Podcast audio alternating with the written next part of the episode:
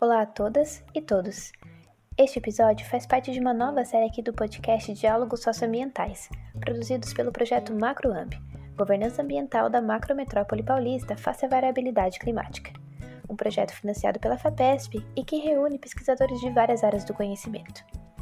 Nesta série, estamos conversando sobre o livro Os Objetivos do Desenvolvimento Sustentável Desafios para o Planejamento e a Governança Ambiental da Macrometrópole Paulista. E a seguir, você confere mais um diálogo super interessante sobre os ODS.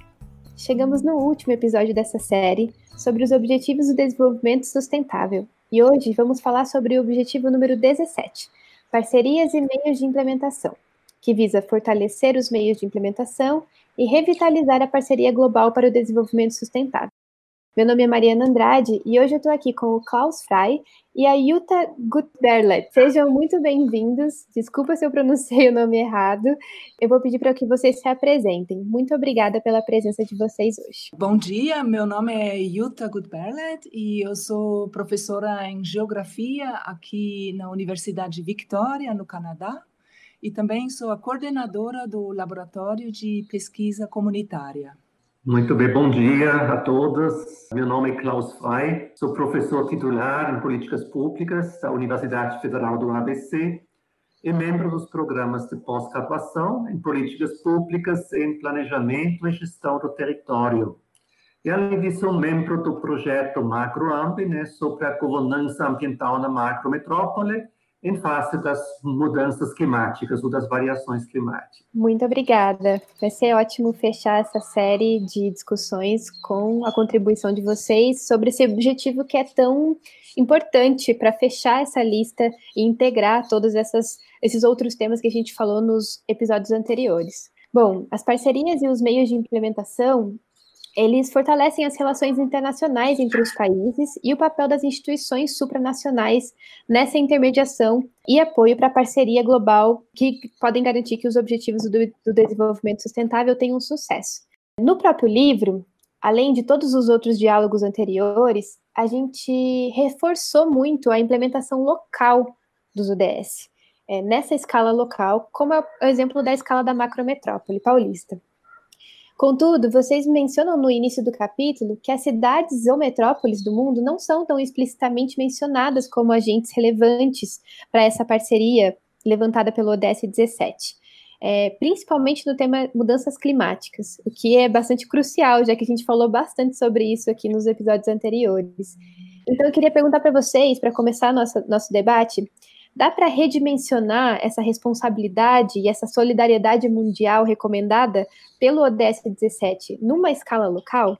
Muito interessante essa pergunta, né? Porque parece um certo momento difícil de entender, né? Porque é um, um objetivo que a princípio está muito mais relacionado às questões globais, às relações internacionais.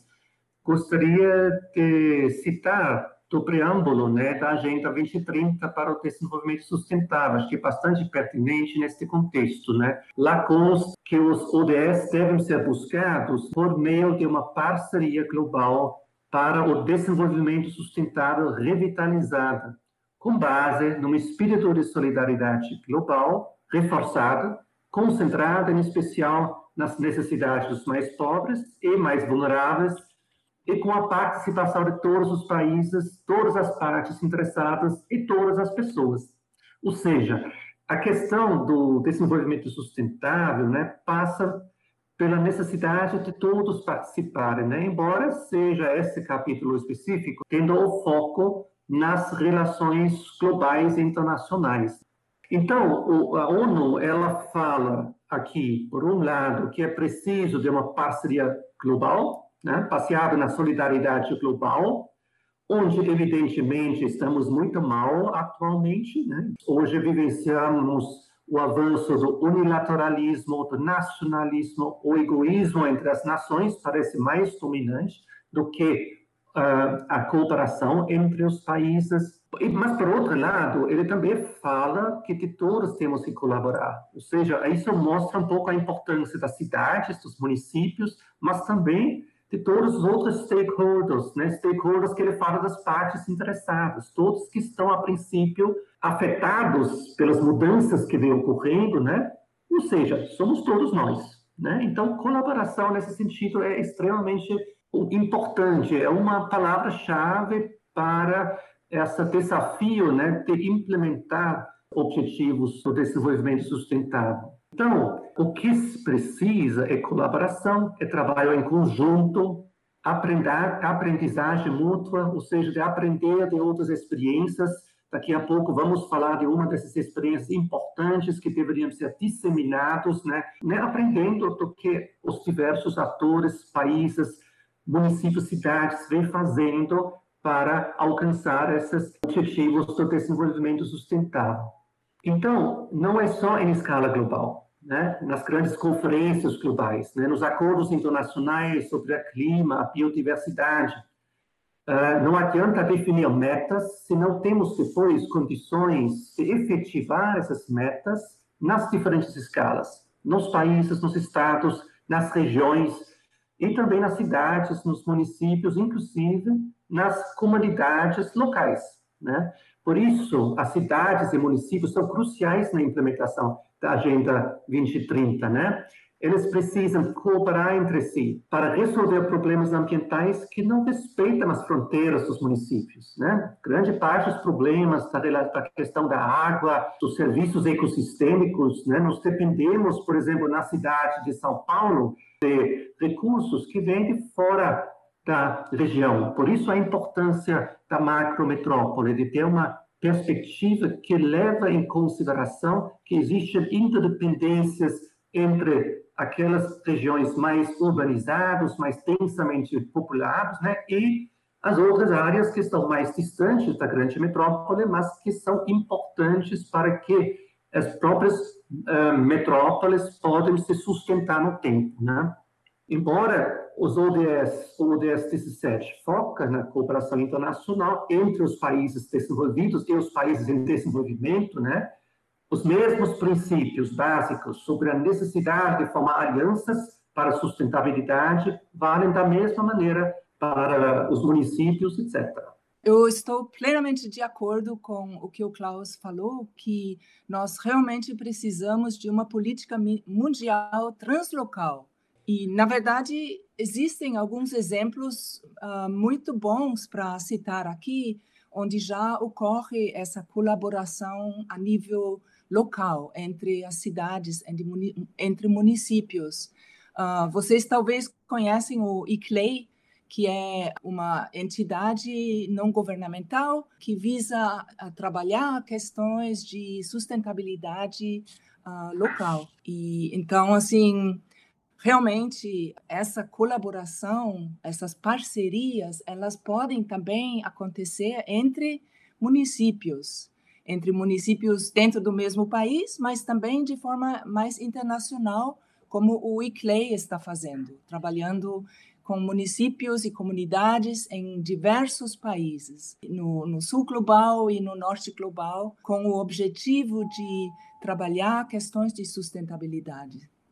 Afinal de contas, as ações importantes para transição para uma cidade mais sustentável, que trata da questão da água, da saúde ambiental, da biodiversidade, contaminação, etc. Essas ações, elas acontecem no nível local e na implementação precisa cada vez mais ser de forma participativa envolvendo todos os agentes sociais relevantes nessas ações. Então, assim, quero fechar dizendo que é uma ilusão que a condução top-down, de cima para baixo, por governos ou organizações intergovernamentais, possa sozinho enfrentar os problemas globais. Precisamos também essas colaborações em nível local, entre comunidades e entre municípios, entre cidades e entre macrometrópoles. Excelente. Isso encaixa muito com a fala que eu queria trazer para esse momento, de que os 17 temas do ODS requerem uma maturidade por parte dos governos e por parte dos gestores que estão à frente desses governos em várias escalas institucionais, né? Sejam em países em desenvolvimento, sejam em países desenvolvidos, sejam em países que ainda estão numa trajetória de desenvolvimento. Mas além da maturidade, também exige uma disposição para contribuir com essa governança compartilhada, para ter um trabalho colaborativo e que realmente é, apresentem soluções novas e inovadoras para a gestão desse capital natural e social que a gente tem no planeta e que está a todo tempo interagindo com esses 17 temas que a gente abordou nos ODS. Então, eu queria perguntar também para vocês como que a gente desenvolve essa coerência das políticas nacionais e internacionais para o desenvolvimento sustentável. Como que a gente junta essas duas demandas?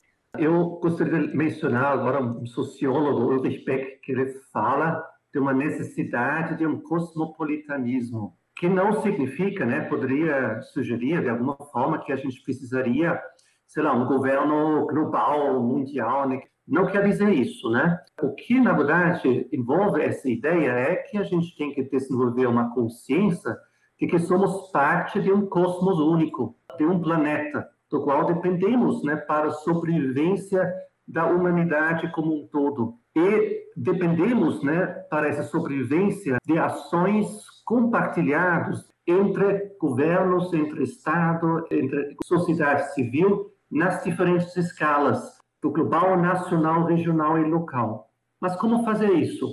Entendo né, que a Agenda 2030 ela mostra um possível caminho para o desenvolvimento sustentável. É um caminho, dentro dessa ideia, baseado na cooperação, na solidariedade entre os povos do mundo. Mas, para isso, precisamos de estratégias claras, precisamos também formular metas e implementar essas metas acompanhando esse processo da implementação dessas metas.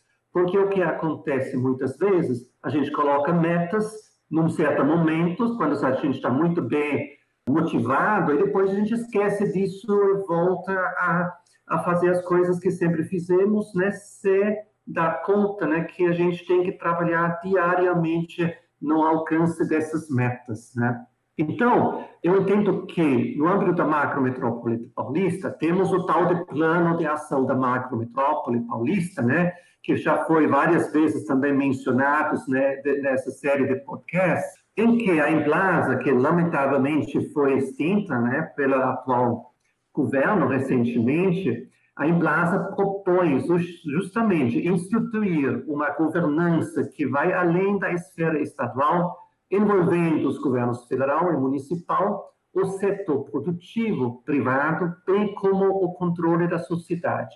Ou seja, ela já traz um pouco uma, um caminho que, de fato, tem que ser buscado, tem que juntar esses diferentes atores e setores, né, para trabalhar juntos e para elaborar uma perspectiva de desenvolvimento sustentável para a nossa região. Então, eu entendo que essa proposta em Plaza, ela representa uma oportunidade para a implementação do ODS 17 e da Agenda 2030 de forma geral. Então, é o caminho, eu acho, que deveríamos trilhar, cooperando entre os diferentes entes federados, mas com colaboração do setor produtivo e com controle da sociedade. Eu acho que essa talvez seja o ponto mais crucial ter uma atuação forte da sociedade civil, demandando ações de maior sustentabilidade, alinhados justamente com esses objetivos do desenvolvimento sustentável, vamos ter dificuldades de alcançar esses objetivos até o final desta, uh, até uh, eh, 2030, que é logo daí, né? não, é, não demora muito tempo mais. Sim, é, justamente essas cooperações multissetoriais são centrais nas, nas parcerias para o desenvolvimento sustentável. São elas que favorecem a mobilização e o compartilhamento de conhecimentos, a inclusão de outros saberes, os saberes mais populares, os saberes do, do dia a dia, da experiência do dia a dia, mas também a expertise tecnológica, a ciência e o uso de, dos recursos financeiros. Então, a gente realmente uh, precisa essa essa colaboração multissetorial para fazer da governança uma ação que leve para a transição para mais sustentabilidade. Parcerias multissetoriais contribuem para uma melhor comunicação, uma melhor comunicação entre a ciência e a política, informando a política e fortalecendo a base de conhecimento das políticas. E dessa forma pode caminhar mais próximo a uma sociedade mais justa que incorpora a dimensão de longo prazo na, nos processos políticos. Na verdade, precisamos e reforçamos a ideia da, a, da governança participativa ambiental e inclui esses saberes locais na busca de soluções uh, locais. Todos esses argumentos, todos esses elementos que vocês trouxeram para responder essa pergunta, eles fazem muito sentido com as necessidades que os outros ODS também precisam, são necessidades compartilhadas também. Então é bastante interessante ver que esse ODS número 17 realmente te, teria o poder de amarrar muitas coisas e muitas metas, e que a gente espera que nos próximos 10 anos ele seja olhado com bastante atenção para que essas, essas parcerias, essas estratégias de colaboratividade e de compartilhamento de responsabilidade sejam de fato incorporadas nas diversas escalas de gestão. É, vocês trazem no capítulo também um exemplo de parceria internacional e de transformação das políticas públicas aqui da macrometrópole paulista, que contribuiu nos anos anteriores com é, várias dessas metas, vários desses temas dos ODS, que é o projeto Gestão Participativa e Sustentável dos Resíduos Sólidos. Quais foram os aprendizados desse projeto que ajudaram a pensar e que ajudam até hoje a pensar a implementação do ODS 17 aqui na macrometrópole? Então, esse projeto Gestão Participativa e Sustentável de Resíduos Sólidos, também é conhecido pelo nome de uh, Projeto Brasil-Canadá, que foi um projeto uh, bilateral entre uma universidade no Canadá e uma universidade uh, no Brasil, em São Paulo, a USP, e foi um projeto de pesquisa-ação participativa, alinhada aos princípios da sustentabilidade, e para atingir os seus objetivos de contribuir, contribuir para formular políticas públicas e fazer a, formula, a formação profissional de catadores. Então, foi um projeto que envolveu governos municipais e agentes uh, sociais, os catadores, o movimento dos catadores, através das suas organizações de cooperativas nesses municípios que participavam do projeto.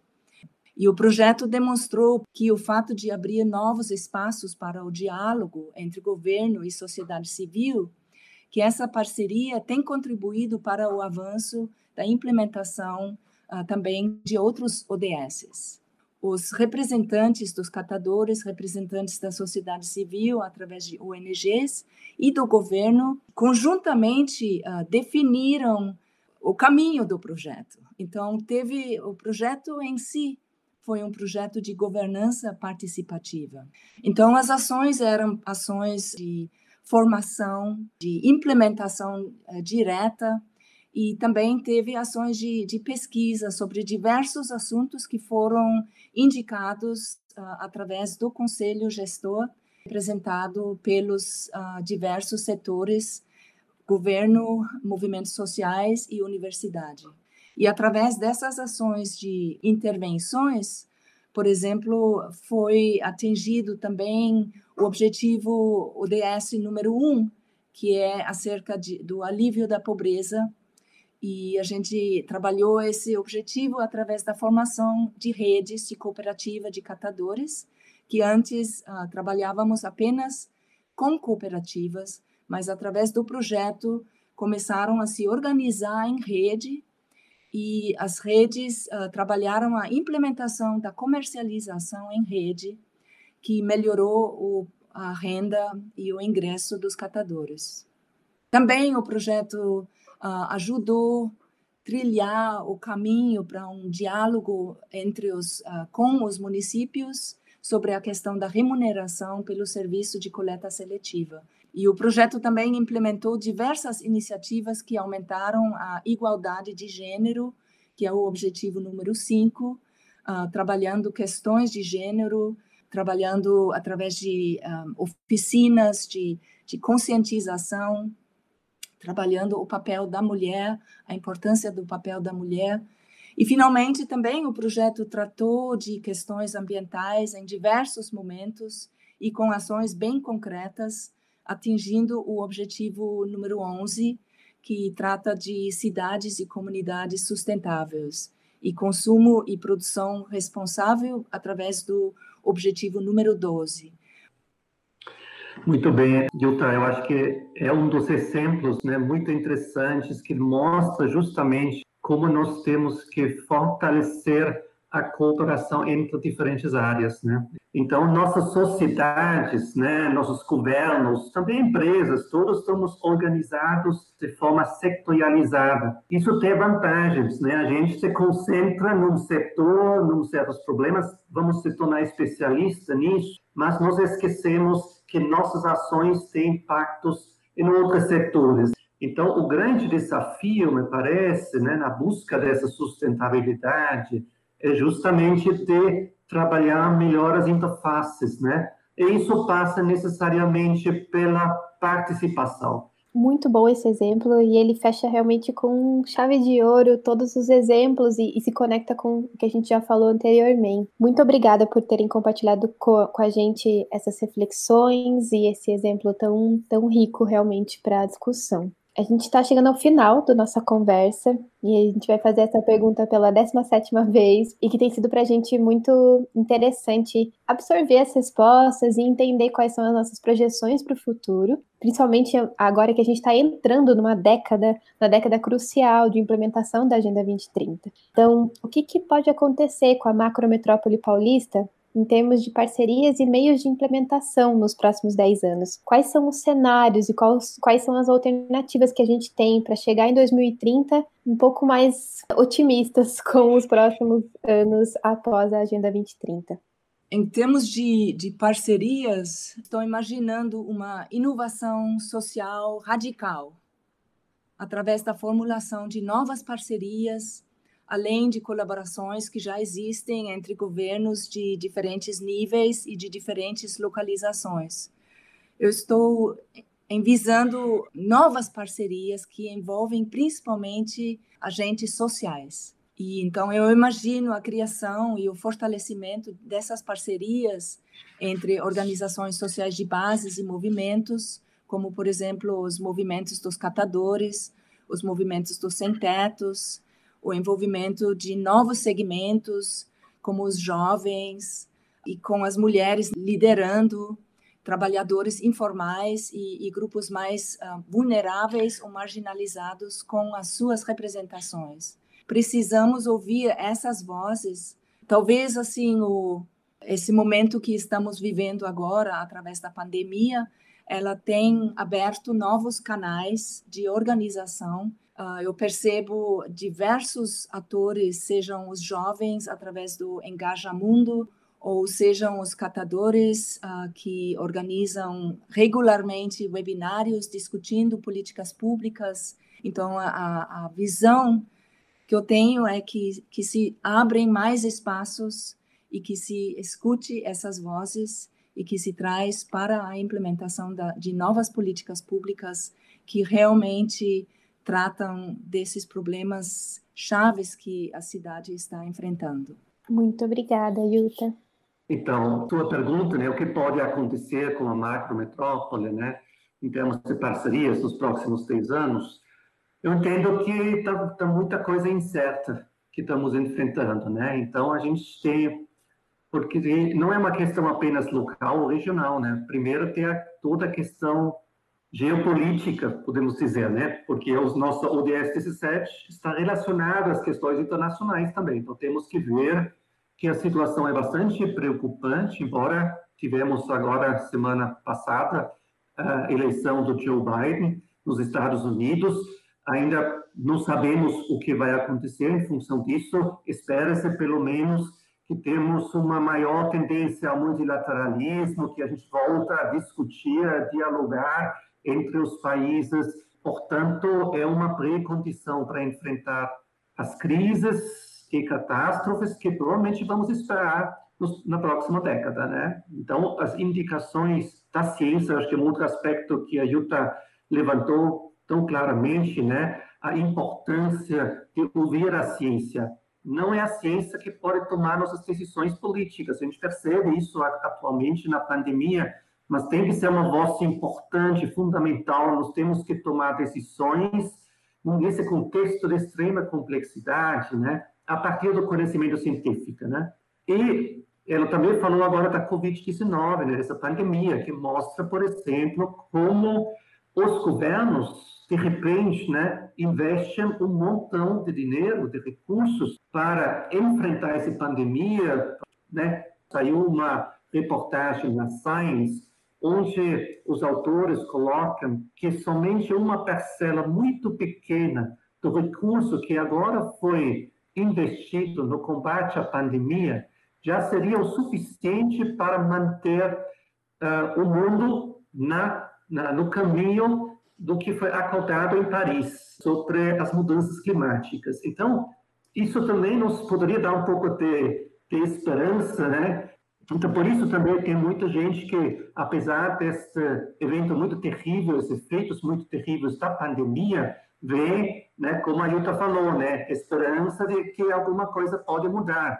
E, de fato, precisamos de estruturas mais descentralizadas, desde a produção de alimentos, a produção industrial, de serviços, né? Tem que ser ancorados nas localidades, nas regiões.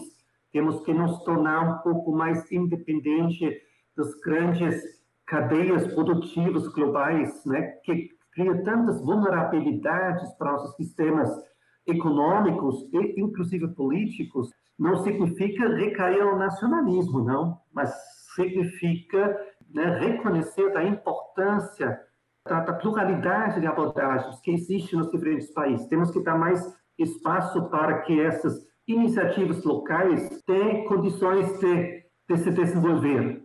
Eu entendo né, que a gente precisa, de fato, repensar nossa forma de organização social, temos que nos tornar mais democráticos, participativas, né, onde a sociedade civil tem um papel muito central de controlar os governos, né, ter uma maior influência também sobre o próprio processo produtivo, né, porque os problemas vêm daquelas áreas que produzem os efeitos negativos sobre o meio ambiente, sobre a sociedade.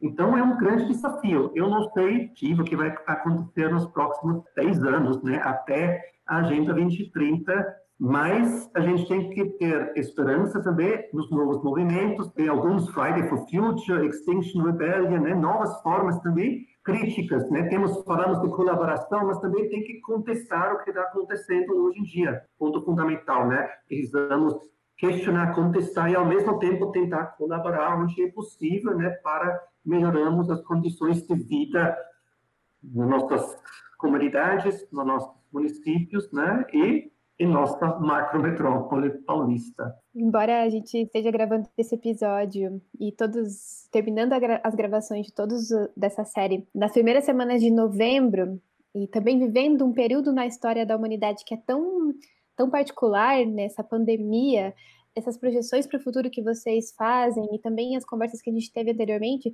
são duráveis por alguns anos. Se a gente mantiver esse desejo e incorporar e, e assimilar todas essas, essas questões de valorização da, da ciência, essa esperança na, no, nos processos participativos, na colaboratividade, na, na, governança que realmente seja mais justa e mais colaborativa, a gente vai ter realmente um futuro maravilhoso pela frente se a gente incorporar todos esses desejos. E mas esse debate não acaba por aqui.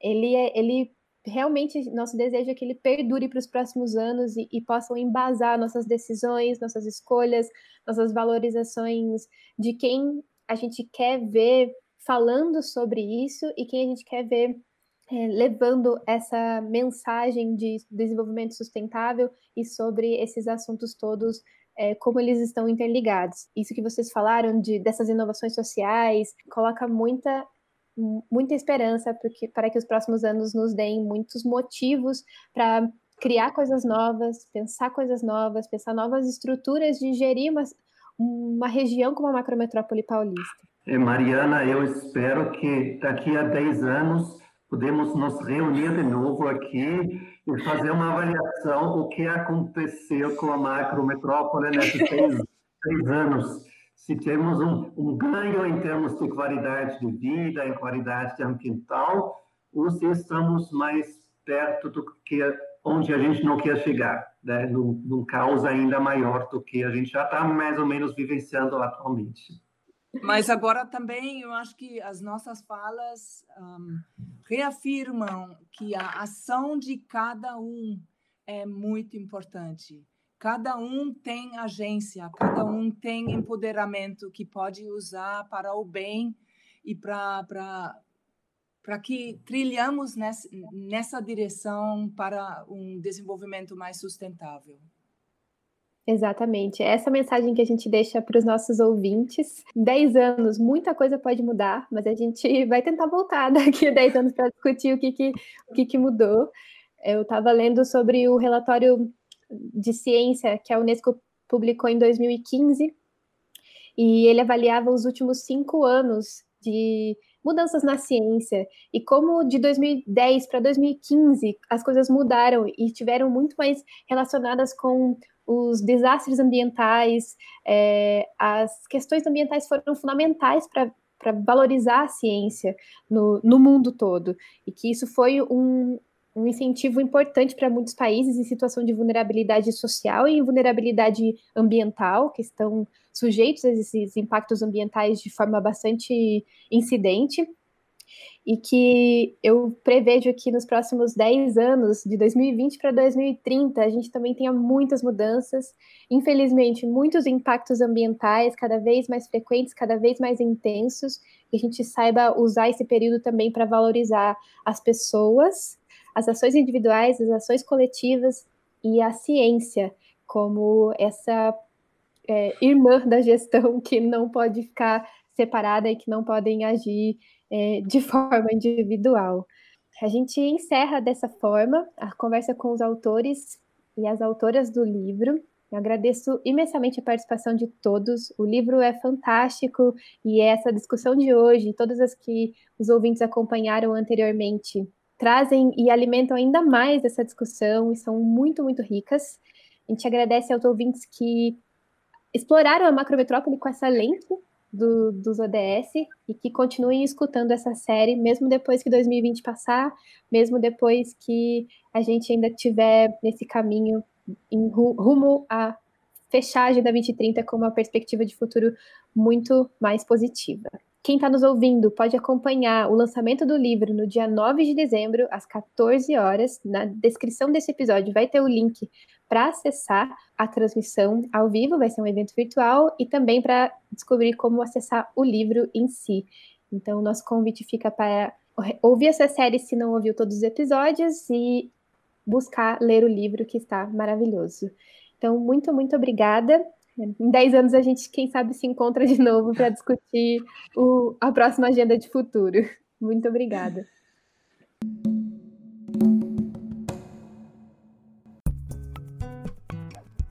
O lançamento do livro será realizado online em um evento do Instituto de Estudos Avançados da USP.